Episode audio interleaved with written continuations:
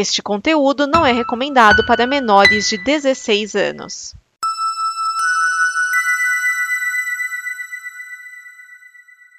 Obrigado por dar play neste programa. Em nome das pessoas que o fizeram, peço que você expresse sua opinião nos comentários e considere nos apoiar na campanha de apoio, seja no Apoia-se ou no PicPay. As informações e os comentários estão em nosso site comboconteúdo.com. Agora, fique com o programa. DN Premiers, o programa de lançamentos de cinema e indicações que não dão problema. Neste programa estão Edson Oliveira, Márcio Neves, Vinícius Schiavini.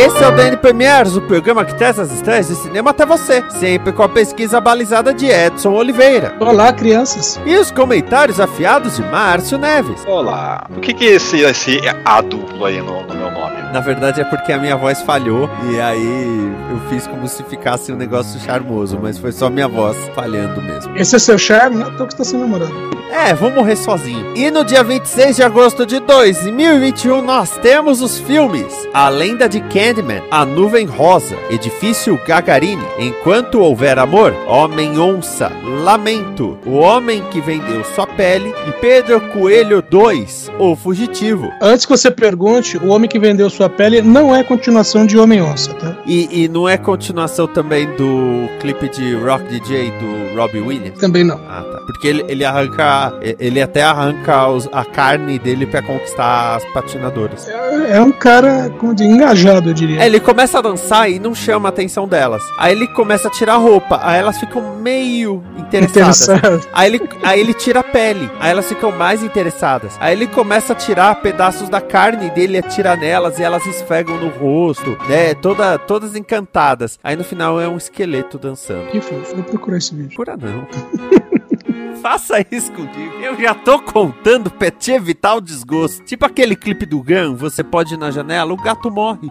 Vamos aos filmes. Vamos ao seu. Começamos com um filme bom. Começamos com A Lenda de Candyman, da diretora Nia da Costa, e produção do, do Jordan Peele, Jordan Peele, do Jordan Peele. No, no elenco nós temos o Yahya Abdul-Mateen II, que é o Dr. Manhattan da série Watchmen. É, spoiler. É, tem Ona Paris, Nathan Stewart e, é, e o Lakeith Stanfield, que sei lá, deve estar em todo o filme do Jordan Peele, tem esse cara. Esse filme aqui é uma produção de 2020, tá? Ele ficou parado também por causa da pandemia e está sendo lançado agora. Bom, esse filme é uma continuação direta do primeiro filme do Candyman de 92, tá? É um, o pessoal tá chamando de sequência espiritual, que para quem não lembra, o Candyman teve duas continuações, uma em 95 e outra em 99, bem abaixo do, do original, mas todos com o Tony Todd, né, que também tá nesse filme aqui.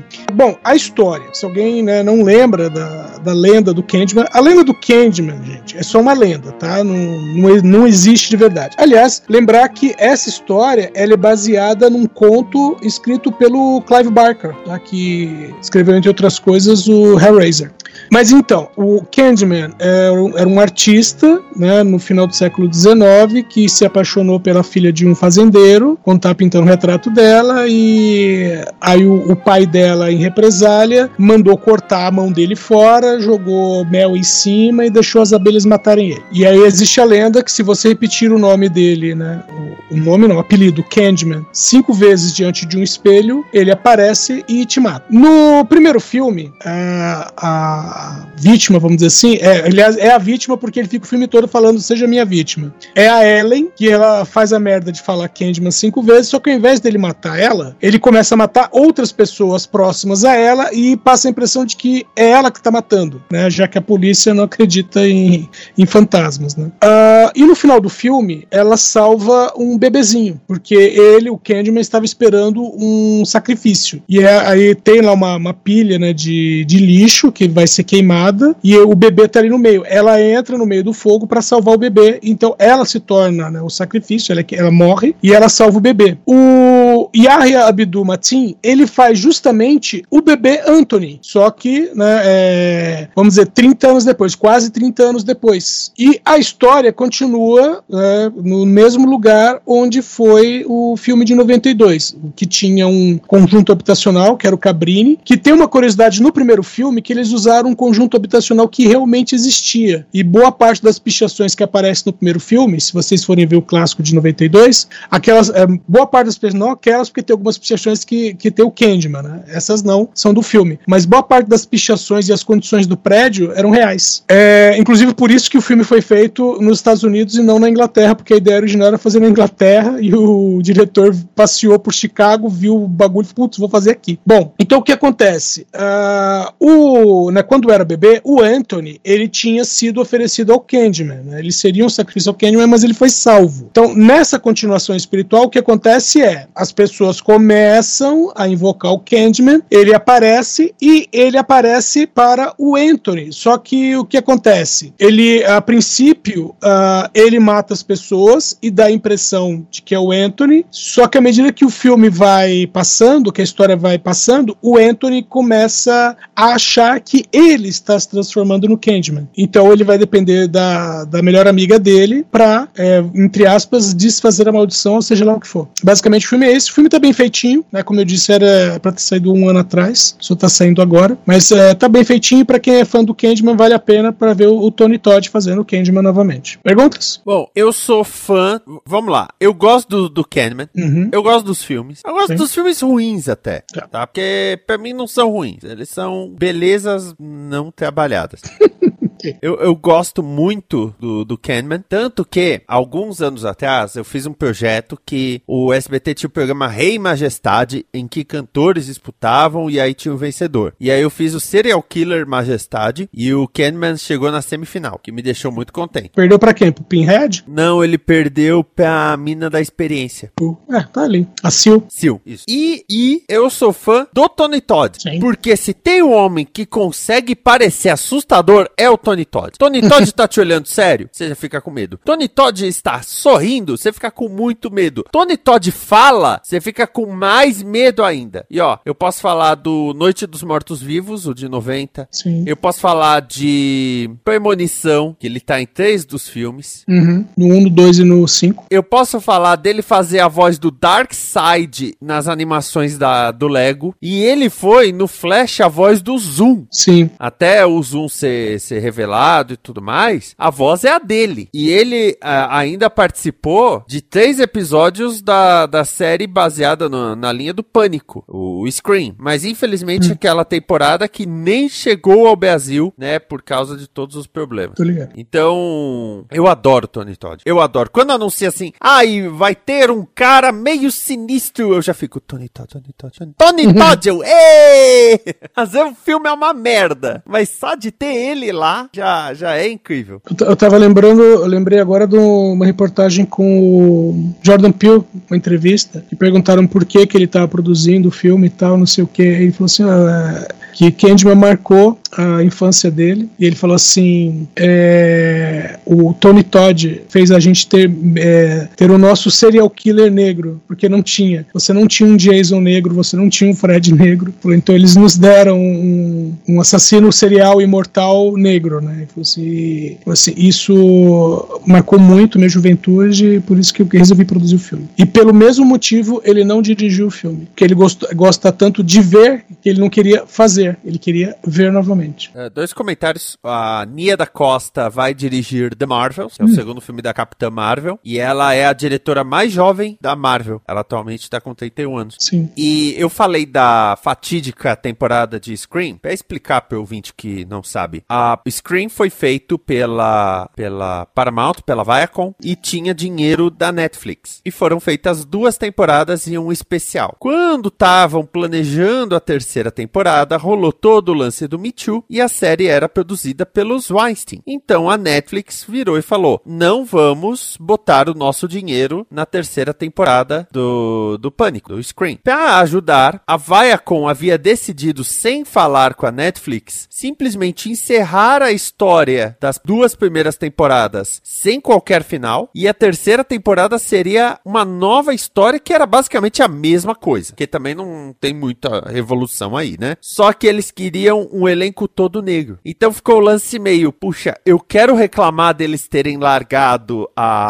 a história, mas eu não posso porque vão me chamar de racista. Mas aí veio o lance do Me Too, a Netflix não botou dinheiro, por conta disso, essa terceira temporada que já tinha sido toda filmada demorou pra sair, porque a Viacom tava buscando quem bancasse os custos da produção, que eu acho que foi um erro da parte deles. E no final, quando foi ao ar, eram tipo seis episódios e passaram em três dias consecutivos. Eles passaram 8, 9 10 de julho de 2019, assim, pra desovar mesmo. Entendi. E sim, a temporada tinha seis episódios. Eu não vi, porque primeiro me disseram que é muito ruim. E olha que é um filme slasher. filme slasher não exige tanta qualidade. E falaram que é muito ruim. São seis episódios. Não chegou no Brasil. Não tem nenhum streaming no Brasil. Eu nem sei se a série ah, Pânico, no geral, né? O Scream, ainda está na Netflix. Mas Tony Todd fez uma participação lá. Que precisava de alguém assustador. E aí, Tony Todd. Acho justo. Agora vamos Próximo. falar da Nuvem Rosa. Ótimo, vamos seguir. Versão brasileira Herbert Richards. Próximo filme é A Nuvem Rosa, direção de Iuli Gerbasi, com Renata de Leles, Eduardo Mendonça, Caio Rodrigues. Esse filme aqui é um drama, veja bem, era uma fantasia. É uma produção brasileira, é, está acreditado como 2021, mas foi rodado em 2019. E o- até o trailer desse filme tem um aviso que é: esse filme foi escrito em 2017 e filmado em 2019. Qualquer semelhança com a realidade é uma mera coincidência.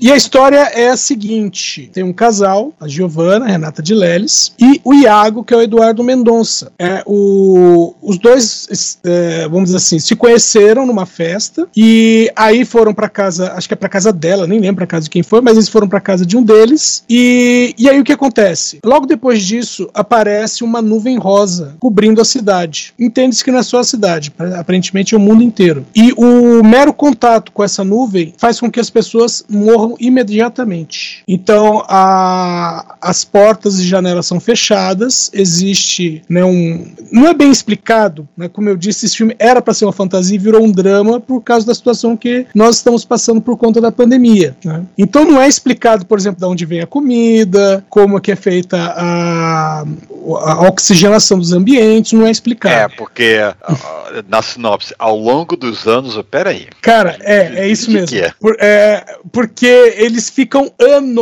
dentro desse maldito apartamento e ela engravida, ela tem um filho, o filho fica adolescente. É muito, muito, muito tempo, sabe? Não, o filme não faz sentido. Então, por isso a gente pode falar também, Vinícius, que além de ser um drama que era uma fantasia, definitivamente o cachorro caiu do caminhão de mudança. Who let the dogs out?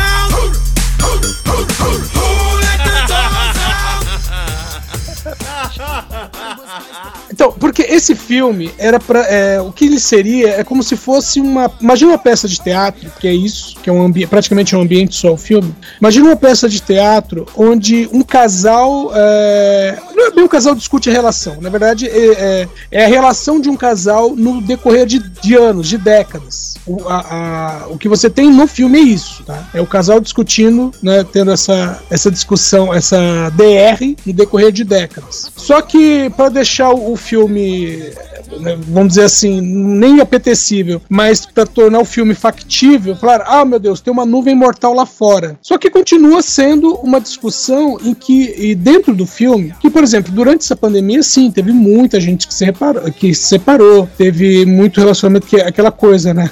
Você é uma pessoa porque ela não convive com você. É, Então teve muita gente que terminou relacionamento durante a pandemia. Aí, ok. No filme isso poderia acontecer também, só que o problema é que não podem sair do apartamento em hipótese alguma. Sair do apartamento significa morte. Então simplesmente tudo que toda discussão que você vê dentro do filme não faz sentido, sabe? Ao invés da- das pessoas que estão ali presas se ajudarem, elas chega uma hora que elas estão querendo se matar, sabe? E o filme é, é simplesmente isso. Poderia ser bacana, poderia ser legal, poderia, mas é, é, a abordagem é meio estranha. Ah, aliás, é, eu queria mandar um parabéns pro pessoal que fez o, o trailer do filme, que esse pessoal também não entende de lockdown. Coloque no chat uma declaração fictícia definitiva sobre a experiência do lockdown. E o trailer tá desse jeito mesmo. Tom Marcos, o gênio do mal, é você?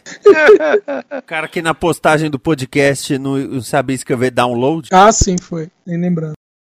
Ótimo, vamos seguir. Versão brasileira Herbert Richards. Edifício Gagarin, é, é, Gagarini o nome, é, é porque a, a pronúncia deles seria Gagarin, sabe? Mas colocaram um, um E aí no final para facilitar a pronúncia para o pessoal. A direção é de Fanny Liatard, é, aliás, Fanny Latard, é, Jeremy Troiu. No elenco nós temos Alceni Bateli, Lina Kodri, Jamil McCraven. Esse filme aqui é um drama com toques de fantasia, uma produção de 2020 e ele é, Márcio? O filme francês obrigatório da semana.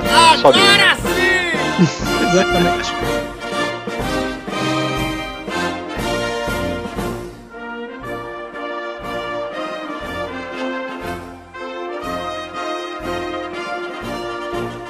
Bom, o filme trata da vida de, do Yuri, que é o Alceni Batili, e os amigos dele, a Lina e. Caramba, cadê o outro menino?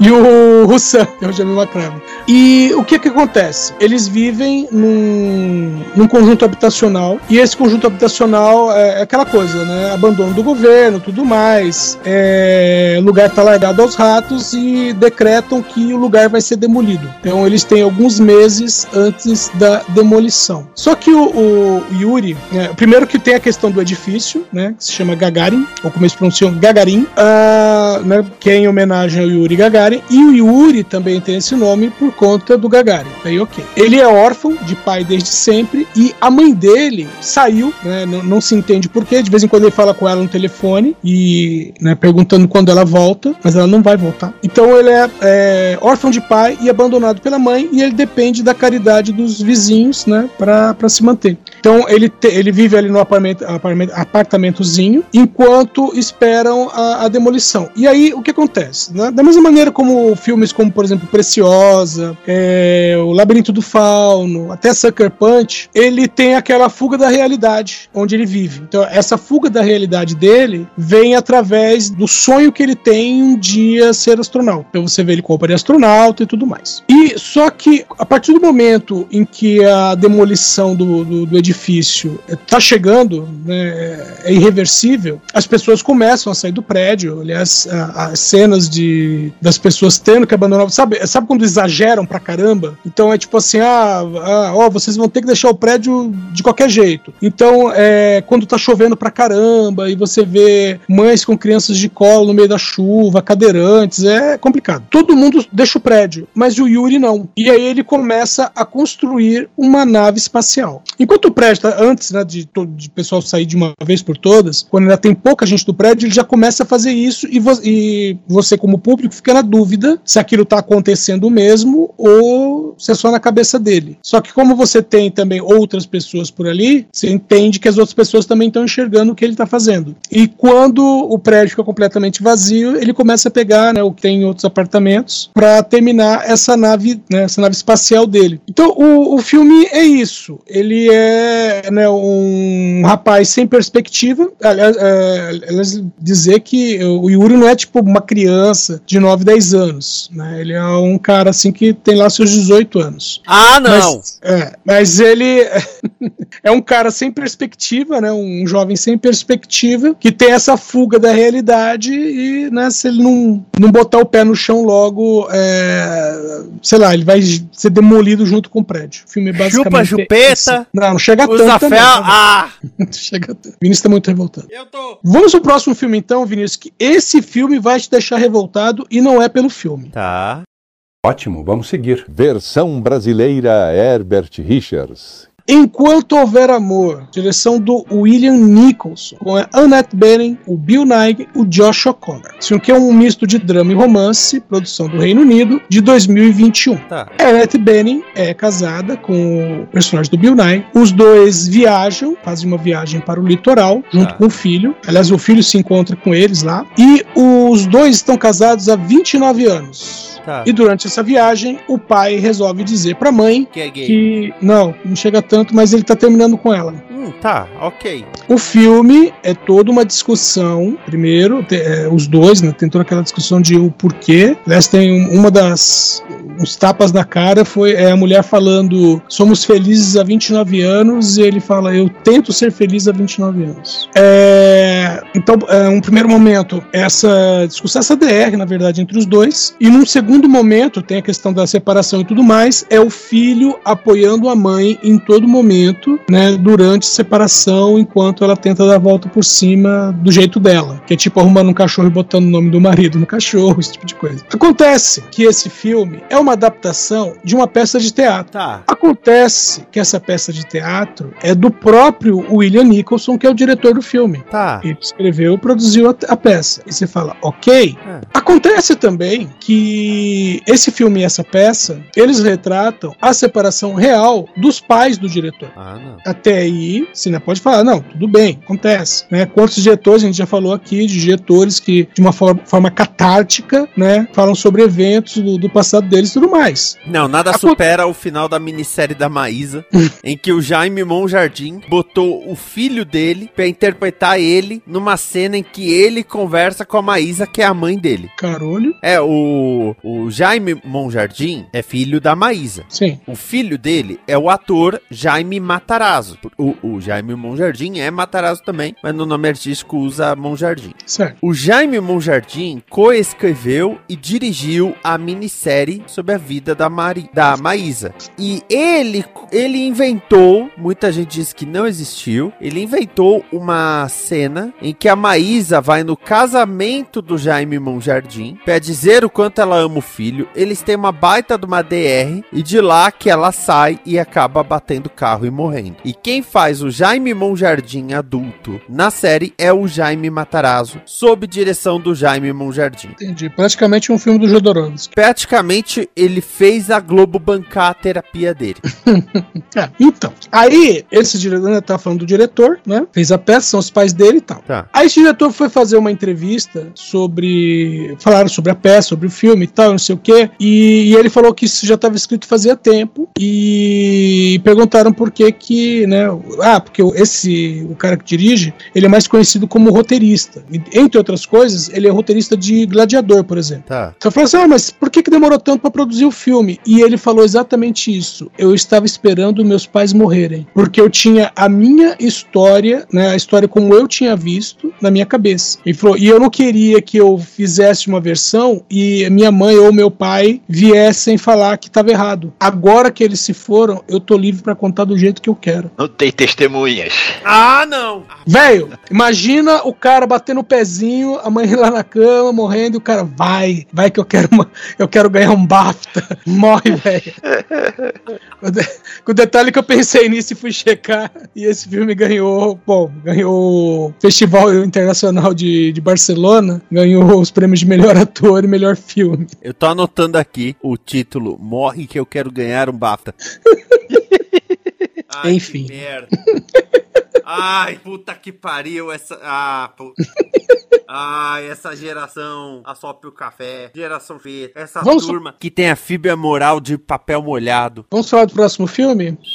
Ótimo, vamos seguir. Versão brasileira Herbert Richards. Homem-Onça, direção do Vinícius Reis, do Vinícius Reis, com o Chico Dias, Silvia Buarque, Bianca Baiton. O filme é um drama com produção Brasil, Alemanha e Chile de 2021. Eu poderia dizer que esse filme é a história de um homem que se aposenta e vai viver numa cidade do interior. Mas antes de se aposentar, ele trabalhava numa estatal que foi privatizada, o que faz desse filme o filme palanque da semana.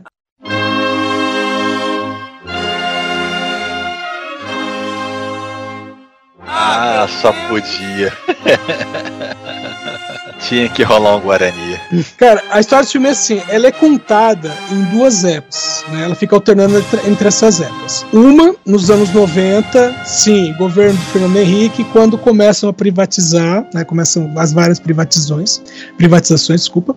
E o personagem do Chico Dias, que é o Pedro, ele, ele é gerente na Brasil Gás. Né? E, bom, no período que se passa, eu falei, a história vai alternando as épocas, né? É, nesse que é o passado dele, ele é, é um dos gerentes e é aquela coisa, eles começam a querer reduzir os funcionários, mas aquela coisa, sabe? Não, garantimos que ninguém vai ser demitido e não sei o quê. Só que no final é, é privatizado, todo mundo é demitido e o pessoal que é fazia parte da equipe dele, evidentemente, põe a culpa nele, né? Com detalhe que ainda faltava algum tempo para ele se aposentar e tal, ele tem vários problemas. E aí a, a outra alternância é, é dá a impressão que passou muito tempo, sei lá, 10, 15 anos. Ele mora na cidade, né, a cidadezinha onde ele cresceu. Ele tem vários problemas e entre esses problemas existe uma onça que quando ele era criança né, diziam que havia uma onça na, na região e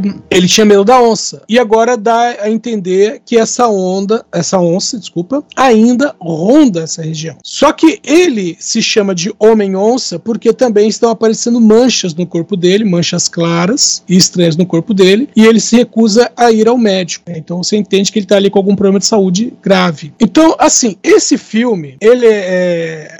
A, história que, que realmente, vamos dizer assim, está sendo contada é a história do passado dele. Porque, apesar de ter um salto no tempo gigantesco, cada coisa que você vai vendo no passado dele vai afetando ele de alguma maneira, entendeu? É como se ele tivesse, é, vamos dizer assim, aconteceu um negócio agora, daqui 20 anos, automaticamente algo acontece, né?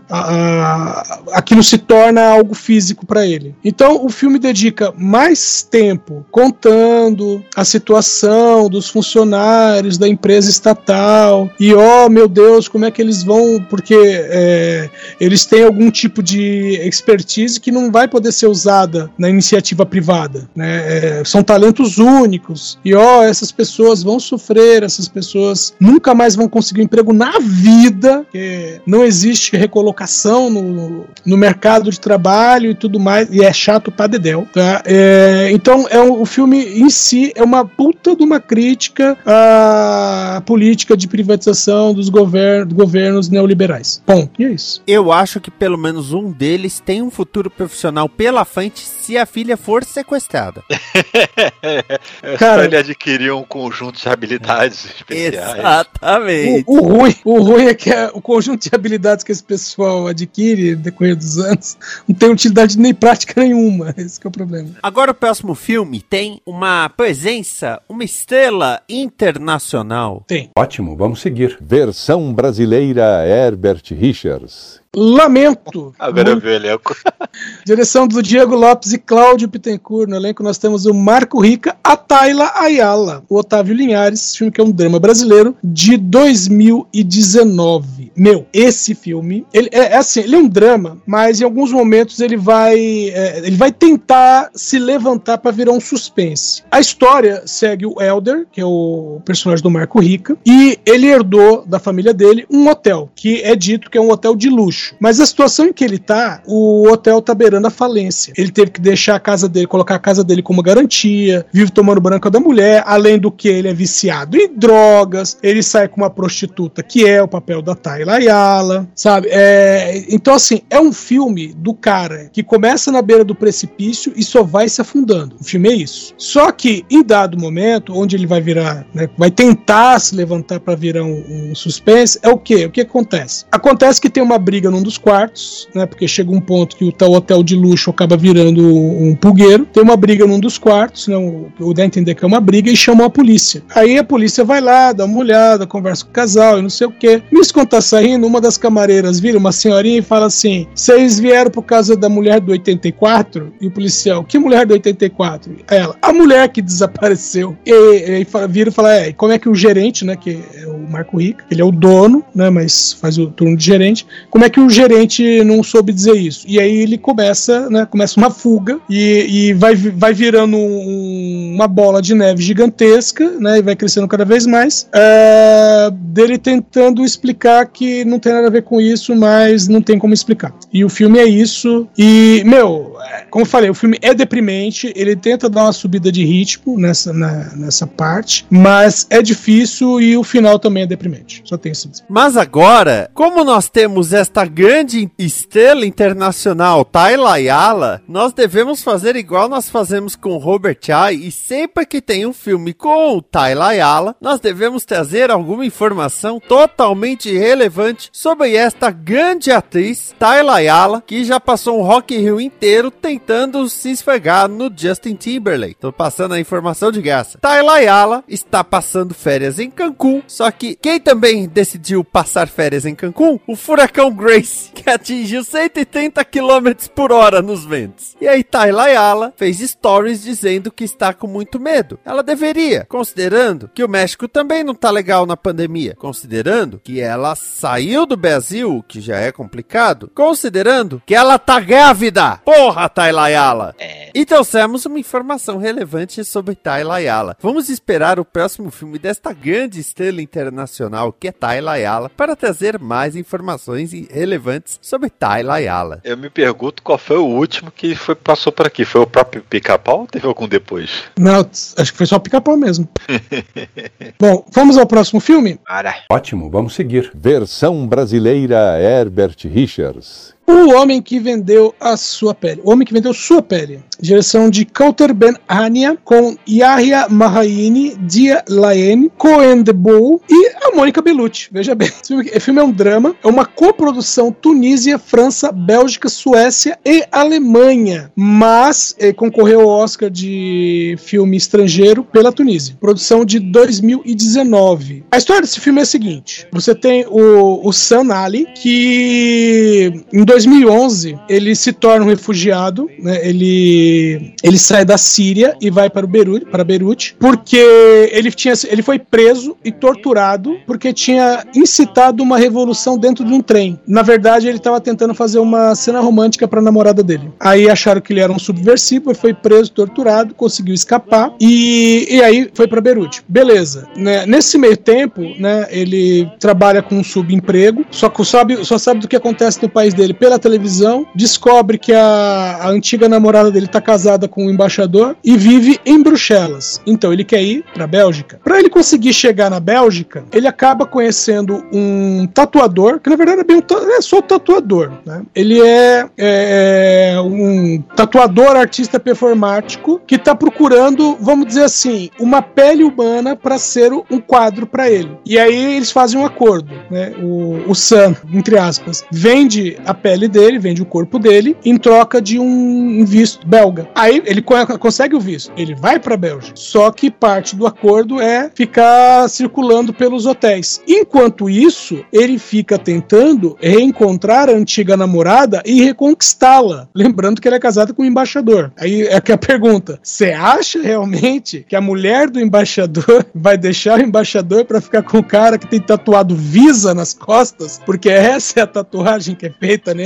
Tem que ter uma transa muito boa, hein? Mas pera aí que eu me perdi um pouco. Ele, ele, ele, ele vem da onde? Pra poder precisar Síria. de visto? Ah, ele, tá. ele, ele tá na Síria, foi para pro Líbano. Ah, tá. E do Líbano ele quer ir pra Bélgica. Aí tudo bem. O mais interessante. Que eu fiquei confuso na parte do precisa de visto pra Bélgica. Aí, ah tá, mas vindo de onde vem, tá bom. A parte interessante é que essa história é levemente baseada numa história real. Hum. Em 2006, um tatuador e artista que tatuava porcos, sim, ele fazia isso. Ele tatuava porcos, deixava os porcos crescerem e depois que os porcos iam pro abate, ele transformava a pele dos porcos em obras de arte. E aí ele fez um acordo com um cara chamado Tim Steiner. E aí ele é, levou dois anos para terminar a tatuagem nas costas do cara. E o, o Tim virou uma, uma obra performática, né? Então ele, ele é levado, ele tem um contrato, por esse contrato ele tem que ir pelo menos três vezes por ano se apresentarem em museus e exposições. E aí ele fica simplesmente sentado por horas com a cabeça baixa e as costas expostas. Só que é uma, uma tatuagem muito mais bem trabalhada. né? O detalhe é que, ah, como eu falei, levou dois anos, isso começou em 2006. Em 2008, o quadro, que é o Tim, foi vendido por 150 mil euros. O Tim ficou com um terço disso, né? 30% foi, é, foi doado para ele. E o contrato diz. Oi? Como é que vende isso? Então, quando ele morrer, Ah, a tá. pele dele vai ser retirada e vai ser moldurada Ai, que horror. e vai ficar na coleção pessoal do comprador. Eu acho que vendeu por pouco, né? Mas Eu fico me perguntando o imbróglio jurídico que deve ser pra resolver isso. então, uma das últimas apresentações dele foi em 2020 no MoMA e só que já foi uma, uma apresentação virtual. Uma entrevista que ele deu, ele falou assim que até gosta porque é, ele é, parte do acordo, do contrato, do assinado bonitinho é que ele não pode é, se mexer. Ele não pode se mexer, ele não pode interagir com as pessoas enquanto ele estiver como obra, né? Só que isso não evita que as pessoas né, deitem tapa na cabeça dele, cuspam nele, xinguem ele, sabe? Ah, mas É. aí podia dar aquela liberdade que dão pro, pro aqueles guardas é, ingleses, né? Da, da, da guarda real inglesa, né? Que vai lá você tentar dar uma cutucada neles, o safado não, que você não vai receber de volta. Exatamente. É, mas é questão de contratos, né? Eu, eu já fui numa Bienal Internacional em São Paulo e, e tinha uma, uma obra, vamos dizer assim, que eram simplesmente dois caras, cada um sentado de um lado de uma mesa, se encarando. E eles ficavam dessa maneira, sem se mover, das 10 da manhã às 10 da noite. Socorro. É. É, inclusive, eu tinha 14, acho que 14 para 15 anos quando, quando eu fui nessa Bienal. Aí a professora de educação artística que levou a gente, né, falou: ah, ah, é, esses dois estão assim, assim, assado tal. Eles são a própria obra e eles ficam aí se encarando das 10 da manhã às 10 da noite. Aí eu falei: pois eu acho que eles estavam trazendo um monte de quadros no avião, por algum motivo a porta abriu, os quadros caíram no mar.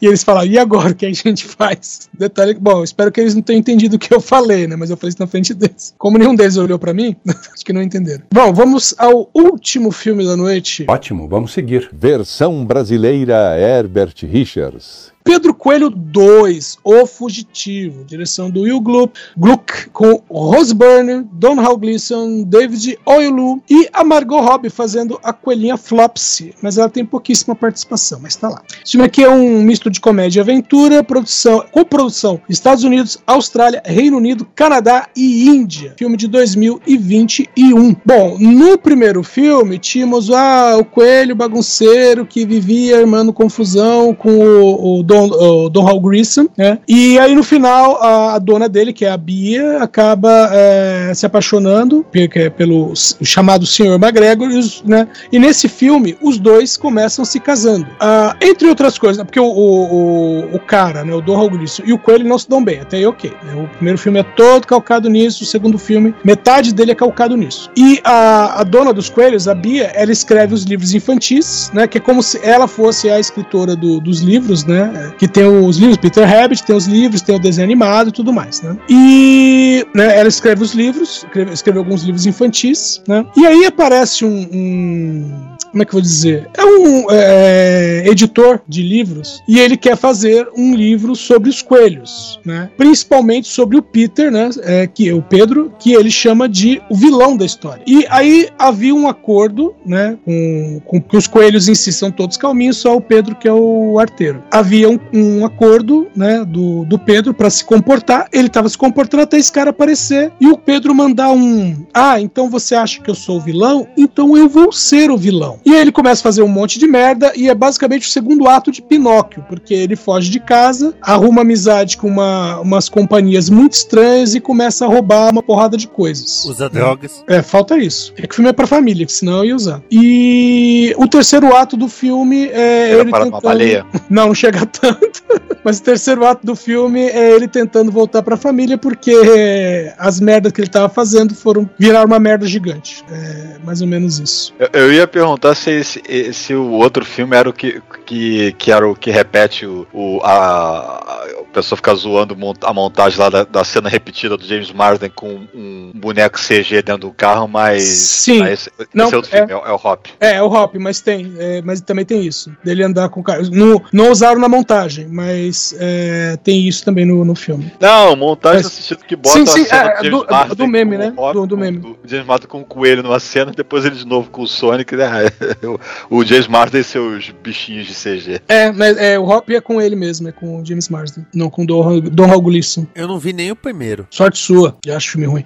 O, o de acho filme ruim o primeiro, porque não tem nada a ver com as histórias originais, tem nada a ver com desenho, caso você vá assistir, igual pica-pau. E esse segundo, além dele desvirtuar mais ainda o personagem, tem um monte de piada repetida. Putz, girl. Deta- As piadas são tão repetidas que no trailer tem piada repetida. Um trailer de dois minutos, calcula. Tem três de dois minutos, tem duas peças iguais, legal. Assista sem medo. Nós vimos e você deve ver também.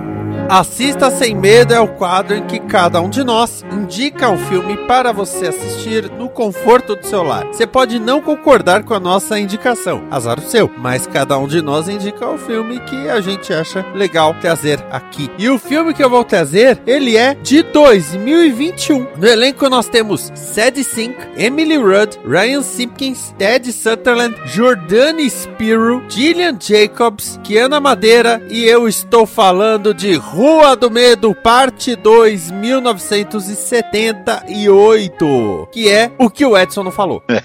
Eu ia falar aí, vocês estão se completando aí.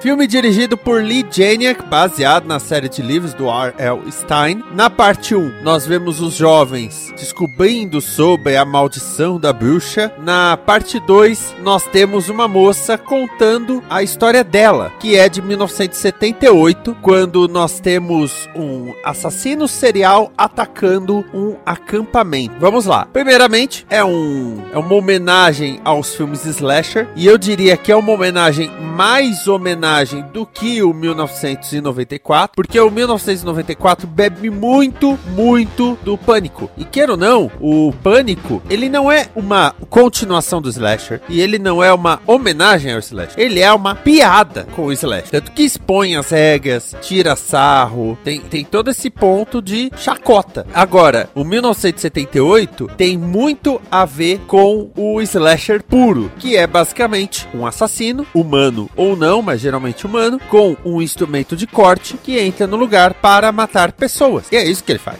E é isso que ele faz. Tem uma sacadinha, porque a C. Berman, C da letra C, ela fala que vai contar de quando a irmã dela morreu. E ela fala: Eu vi minha irmã morrer. Quem faz a C. Berman é a Gillian Jacobs, que é a Brita do Community. Quando vai pra 78, nós temos duas irmãs, a Zig e a Cindy. Então, o filme foca todo na Cindy, o que pode fazer você achar que a Cindy é a C. Berman do futuro, tá? Isso eu achei muito legal. Isso eu achei muito bacana. Isso eu achei muito divertido. Houve uma mudança. E além disso, é um filme slasher. Ele tem os elementos de slasher. O assassino, quando começa, a cena do menininho, olha, né? A cena do, do menininho com óculos é maravilhosa. É maravilhosa. Ela é gore? É gore. A trilogia inteira tem um toque de gore. Mas eu falo que ela é maravilhosa porque ela respeita o slash. Ao mesmo tempo, a Cindy e a amiga dela descobrem todo um lado sobrenatural ligado ao lance da, da bruxa, a Sarah Fear. O que te permite conhecer melhor como funciona o mecanismo dessa história do Fear Street. Então nós temos dois lados aí. Nós temos o lado bem slasher e nós temos o lado ah, brincadeira, vamos dizer, com, com os elementos sobrenaturais. Falando do elenco, eu já falei da Gillian Jacobs, tem a Jordana Spiro, e a Jordana Spiro me surpreendeu muito, porque eu conheço a Jordana Spiro como mulher jovem, protagonista de série. E no filme, ela é mãe, que foi quando eu olhei, eu falei, gente, quanto tempo já se passou nessa vida? As duas irmãs, uma é interpretada pela Emily Rudd, eu não sei se ela tem parentesco com o Paul Rudd, eu acho que não, né? E a outra é a Sadie Sink, que é a menina Maxine do Stranger Things, que é Things Sim. que se fala. E a- eu, eu já contei o negócio da Cindy e da Zig, porque o C, o fato de ser a letra C, quando você é apresentado pra Cindy, e o fato da Cindy ter o protagonismo por boa parte do filme, pode fazer você achar que a Cindy é a C do futuro. Certo. Só que a Zig é a menina do Stranger Things. O pôster é com ela. A chamada na- no serviço de streaming é com ela. Então logo você começa a falar, ah, então é ela e vai ser a protagonista do filme. No final as duas morrem. é, vamos, vamos colocar assim, no final as duas morrem. Mas tem isso, sabe? Quiseram focar tanto na outra, pusesse a outra no pôster. A, a Emily Rudd, pusesse a menina no pôster. Menina. A Emily Rudd tem 28 anos e a Sadie Sink tem 19. Eu tô ficando velho, isso sim. Então, eu gostei muito desse filme. Gosto do primeiro? Gosto do primeiro. Eu gosto de um, de um filme slasher adolescente meio boboca, apesar que tem uns, tem uns toques gore, tipo um fatiador de, de, de, é, carnes ali. Sim. Né? É uma coisa que eu falei, carai, É original, mas pesado. Exatamente. Gosto do terceiro, que tem um lance até de A Vila, do, do Shyamalan. Sim. Gosto dele, apesar que no terceiro a ideia de repetir o elenco em outros papéis achei meio murcho. É, eu acho que se colocassem só a, a principal, porque ela, ela tá tendo a visão, podia até ser agora os outros ali, não fazia sentido. Eu até eu falo assim meio ok. É na verdade o cérebro da menina de 94 compreendendo tudo de 1666. Então ela vê as pessoas ao redor como as pessoas do tempo dela por causa disso. Mas tem as de 78 que ela ela só viu em foto. Uhum. Então nem isso casa direito, sabe? Nem essa teoria bate. É, ok. Mas o, o terceiro filme e o primeiro filme, pra mim, não tem o charme e não tem o respeito ao slasher do segundo, do 1978. E num programa em que a gente fala de Candyman, eu tenho que trazer um filme slasher, que eu amo ah, filme slasher. Márcio Neves. Então, correndo o risco de estar me repetindo aqui, porque eu não lembro se eu já indiquei esse filme, mas não me veio nenhum outro outro que eu pudesse indicar. Eu tô, tô numa safra fraca de, de filmes pra assistir, pra indicar, mesmo que seja filmes antigos vistos recentemente, então tô tentando puxar de memória alguma coisa que fosse legal. É, se eu já tiver indicado antes, paciência, porque que o filme merece, o filme é bom, né? Pelo menos pra mim, eu gosto muito dele. É, o filme é de 1991, ele é um uma fantasia, né, basicamente. Dirigido por Steven Spielberg, com trilha sonora de ninguém menos de John Williams, né, e estrelado por Meg Smith, Bob Hoskins, Julia Roberts, Dustin Hoffman e Robin Williams. Eu estou falando de Hook, A Volta do Capitão Gancho. Eu adoro esse filme de paixão, cara. Isso aí é tá passando na TV, eu tô zapeando, eu deixo, por causa que o filme é. O filme é, é delicioso, pelo menos pra mim, né? Que ele conta a história aí do Peter Benning, que é interpretado pelo próprio o Robin Williams. É um cara casado já, tem dois filhos, só que ele tá sempre muito ocupado com o trabalho, que ele é advogado. E ele tá sempre no celular, não, não tem tempo, não tem é, mais dado tempo e atenção para os filhos, os filhos se, se sentem abandonados pelo pai, até a própria esposa né, se sente um pouco abandonada pelo marido, por causa que ele tá sempre ocupado, sempre ocupado, né? E tá nessa vida aí, desse, desse corre-corre do trabalho que, que, que ele acha tão importante que ele acaba esquecendo das, das, das compromissos familiares, como o de beisebol do filho, que ele manda um assistente ir lá com uma câmera gravar por causa que ele mesmo não pode estar presente para assistir, né? E, e, e, e, outras coisas ele tenta compensar, mas as crianças querem a presença do pai, não querem presente necessariamente. Uh, mas aí o que acontece é que eles vão fazer uma viagem então em família para Inglaterra para poder fazer a inauguração lá de uma ala médica em homenagem a Wendy Darling, que, que é a avó né, da, da esposa dele, né, que é a Moira, e foi a pessoa que cuidou dele quando, no, no, orfanato, que ele era um órfão, né, e ele conheceu a, a Moira por causa do, do, do né, da convivência com, com a família no, no, crescendo no orfanato. E o que acontece é que eles vai, vão sair nesse jantar beneficente, né, para poder fazer a inauguração dessa ala do hospital em, ou do orfanato. Do hospital ou orfanato, não lembro agora exatamente o, o que, mas é uma ala em homenagem a ela, né, de, de, de é, é, o hospital, acabei de ver aqui, o hospital. E, e o que acontece é que quando eles voltam, voltam para casa, eles descobrem que eles né, recebem a notícia que os, os filhos dele foram sequestrados né? E tem um, um uma carta lá pedindo, né, pra, pra um- uma ameaça lá, dizendo, ah, venha me, venha me procurar, se você quiser você ver seus filhos de volta, assinado gancho. Aí a gente fica meio, assim, quem até ainda agora não pescou ou não viu trailers, essas coisas, né, pra poder pescar o que, que, a, que a história conta, né, a Wendy, então, né, Quem não pegou o ele, né, gancho até aí, né? que não pegou o gancho até o momento, é, a, a Wendy então revela pra ele que ele nada mais nada menos que o Peter Pan, né? Aquele dos livros, né? Do, do- do- do- das peças teatrais e, e- e- e tudo mais, né? Da, da- da- da cultura popular, né? Que ele acha que ah, isso é tudo bobagem, né? fala a verdade, né? Não acredita. Até que ele é sequestrado pela Sininho, né? Que, que, que vem atrás dele, né? Tenta conversar com ele, fala que tá- acha que tá alucinando, né? Tá, tá, por, causa do, do, do, do- que bebeu demais, uma coisa assim, né? Tá pirando. Só que ela dá um nocaute nele e carrega ele pro, pra Terra do Nunca. Então temos aventuras dele lá. É um Peter Pan crescido, que esqueceu que foi Peter Pan, né? né tendo que confrontar, né? Treinar pra poder confrontar o, o Capitão Gancho. O Capitão Gancho até manda matar ele, né? Aí a Sininho consegue um acordo para Não, peraí, vamos dar aí uns cinco dias pra ele treinar. Aí o Gancho, não, um dia. Ela fala, três dias, tá bom, três dias. Então vamos fechar em três dias. Volta em três dias aí pra gente ter o nosso confronto, né? E tem então esse, toda essa situação, né? Dele tentar ser treinado pra poder enfrentar o Capitão Gancho. Eu acho esse filme bem divertido, né? Ele é bem fantasioso e tal, mas ele, ele é muito honesto, ele é muito fiel ao que a gente tem de imagem popular, né? Mental, né? de- das histórias. Até a própria animação da Disney, né? Que, que, que teve lá nos anos 60, se não me engano, quando foi. Não sei se foi 50 ou 60 quando ele foi feito. Mas é, é, é muito, muito fiel, muito, é muito bem trabalhado, bem produzido, né? Bem dirigido. Steven Spielberg no- na época que ele estava no seu auge, né? Na, tudo, tudo que ele fazia era bom. Hoje em dia tá mais esquecido, já a pessoa já não liga tanto pra ele. Mas nessa época aí ele tava numa uma febre, uma coisa atrás da outra e era só sucesso. E pra mim esse filme é um, um- um outro sucesso, um es- espetáculo visual muito bonito. O lance da como funciona a imaginação das crianças, né, do grupo lá dos Garotos Perdidos, é, é muito é muito interessante também, né, que tudo, tudo é baseado em imaginação, né, que é uma terra de fantasia, né, então a imaginação predomina aqui, né, então as coisas são mágicas praticamente. É um filme sensacional. É um filme que vale, a pena- vale a pena ser visto. Dustin Hoffman tá espetacular como gancho. Um gancho traumatizado lá pelo, pelo, pelo, pelo crocodilo que comeu a mão dele. Apesar dele ter matado o crocodilo, mas ainda assim ele é atormentado pela, pela situação.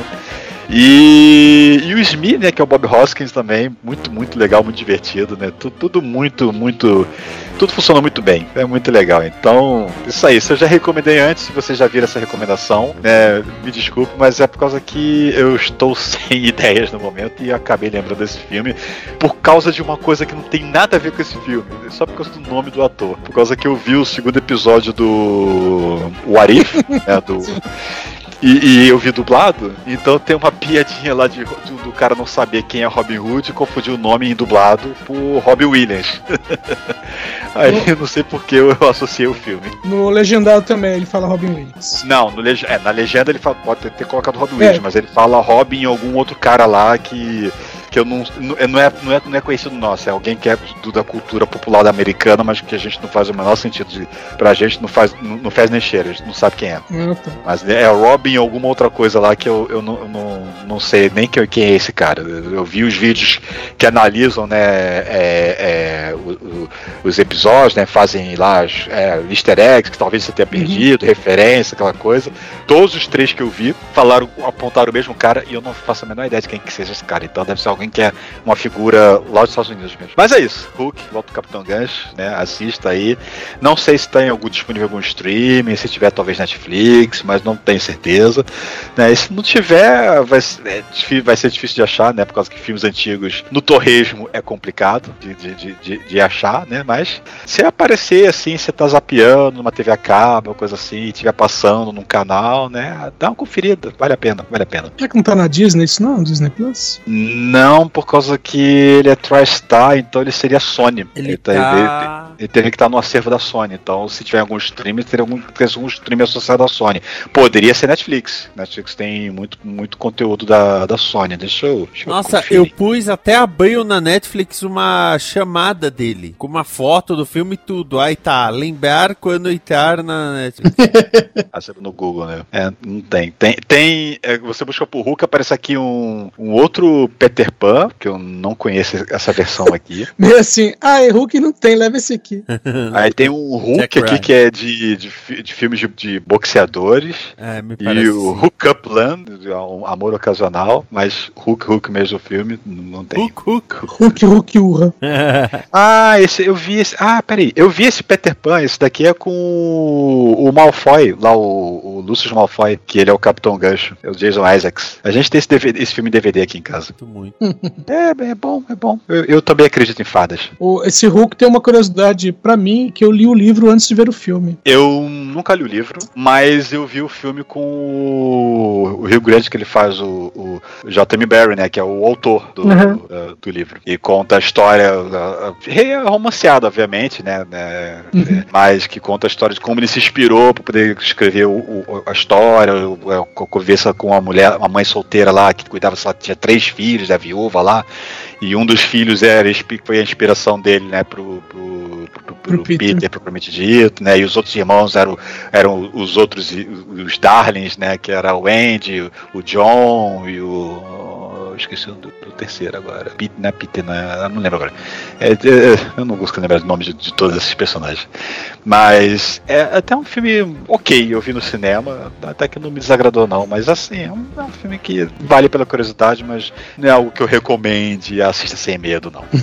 Edson Oliveira. Eu vou recomendar um filme de 2021 mesmo, recém-lançado no Paramount Plus. Não, eu não assino, mas mesmo assim ele foi lançado lá. Que é o filme Infinite, com o Mark Wahlberg, dirigido pelo Antoine Fuqua. Meu, é, esse aqui tem um pouquinho de The Old Guard e coisas desse tipo, mas a história basicamente é o seguinte: o Mark Wahlberg ele faz parte dos Infinites. Infinites são pessoas que se lembram das outras encarnações, de todas elas. Então tem uma memória completa das outras encarnações, incluindo as habilidades adquiridas no decorrer de várias encarnações. Inclusive, o- quando o filme começa, né, tem uma. Você vê que tem uma perseguição, tem uma explicação mais ou menos do que, que eles são, né? Tem uma perseguição e você vê a morte de três deles, né? Três Infinites. Aliás, esse filme tem um problema que é a questão de datas. Porque eles falam assim, ah, dá, dá a entender né, que a, morte desses três aconteceu em 85.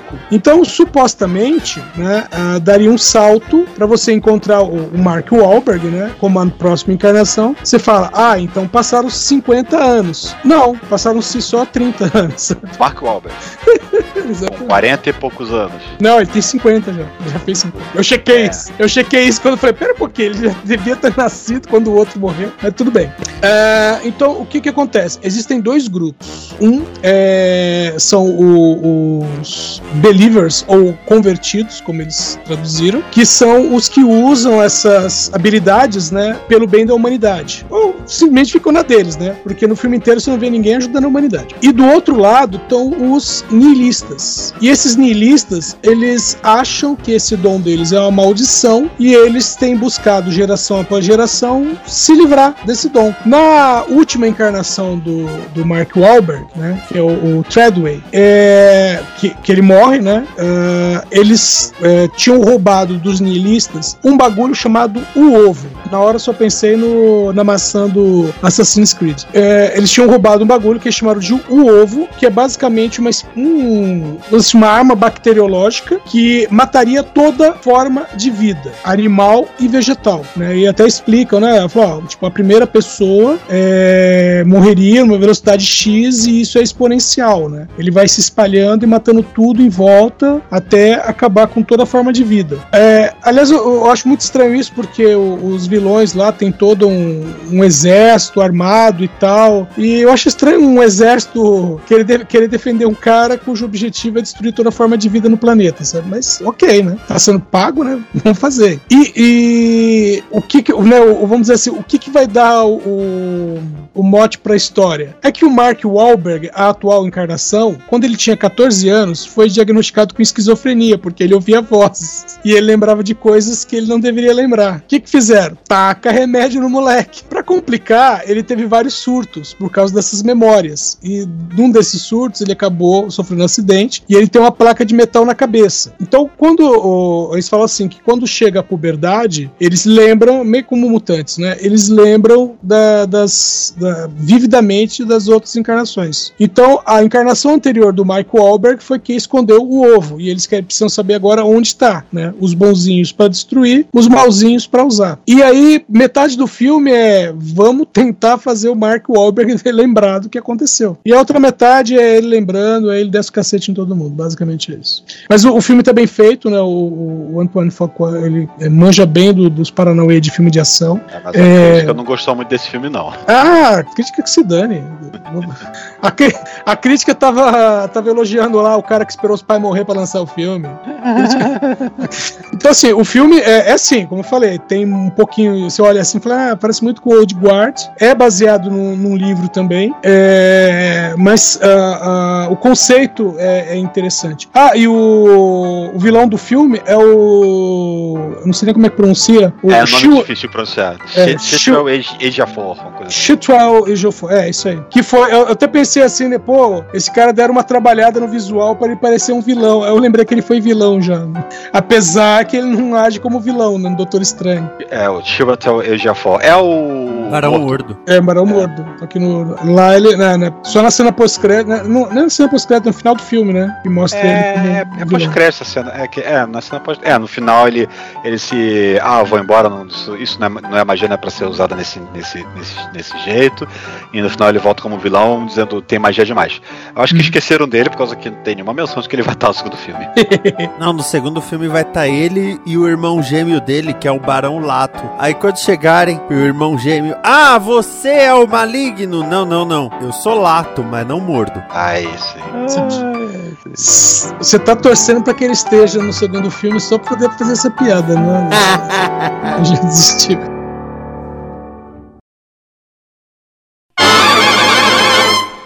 Esta é uma produção da Combo.